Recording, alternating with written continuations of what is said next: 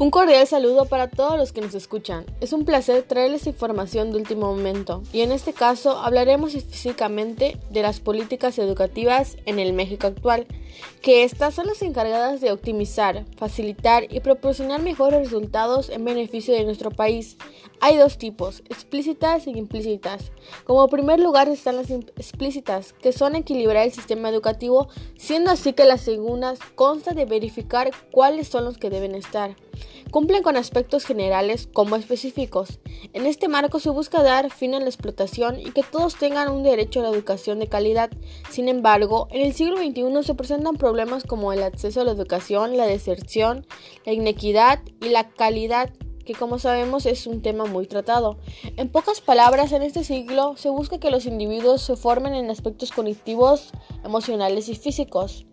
Para finalizar esta nota, tenemos la frase de José Vázquez. Cancelos. La escuela es el medio para un país culto y democrático.